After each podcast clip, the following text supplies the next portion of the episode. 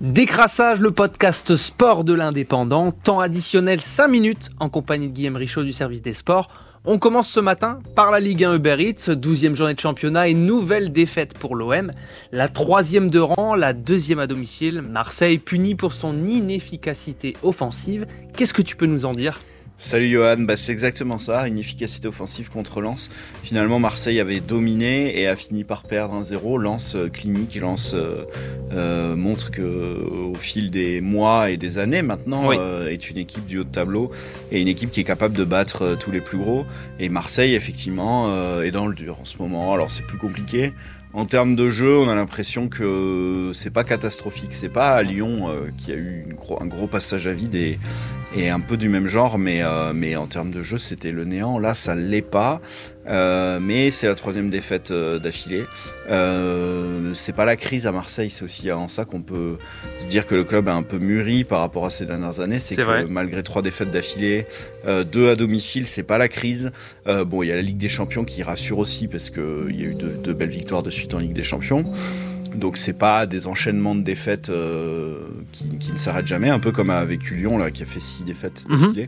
Euh, et mais euh, il va falloir se redresser parce que devant ça avance et que Lens va partir que Rennes euh, revient bien et passer devant. Bon, Lorient, euh, c'est encore un peu un ovni. On va voir euh, si ça peut durer. Sur la durée, ouais. Mais et puis derrière, Lille qui a fait un excellent match contre Monaco, un match complètement dingue, 4-3 dimanche soir.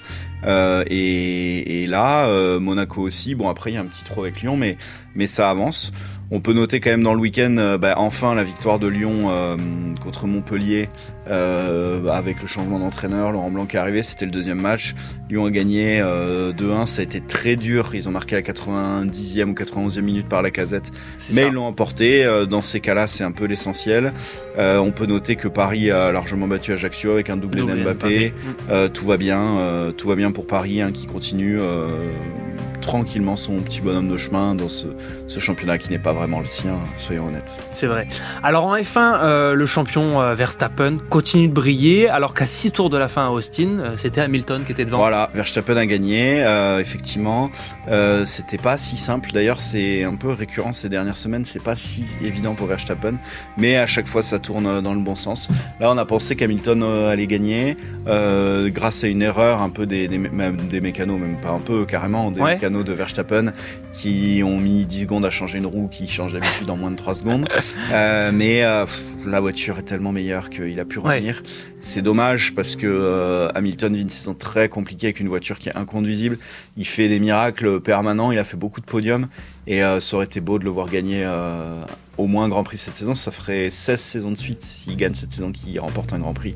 C'est énorme et, et ce, ça aurait été beau symboliquement. Verstappen est déjà champion donc il n'y a pas vraiment il n'y avait pas, d'enjeu. Ouais.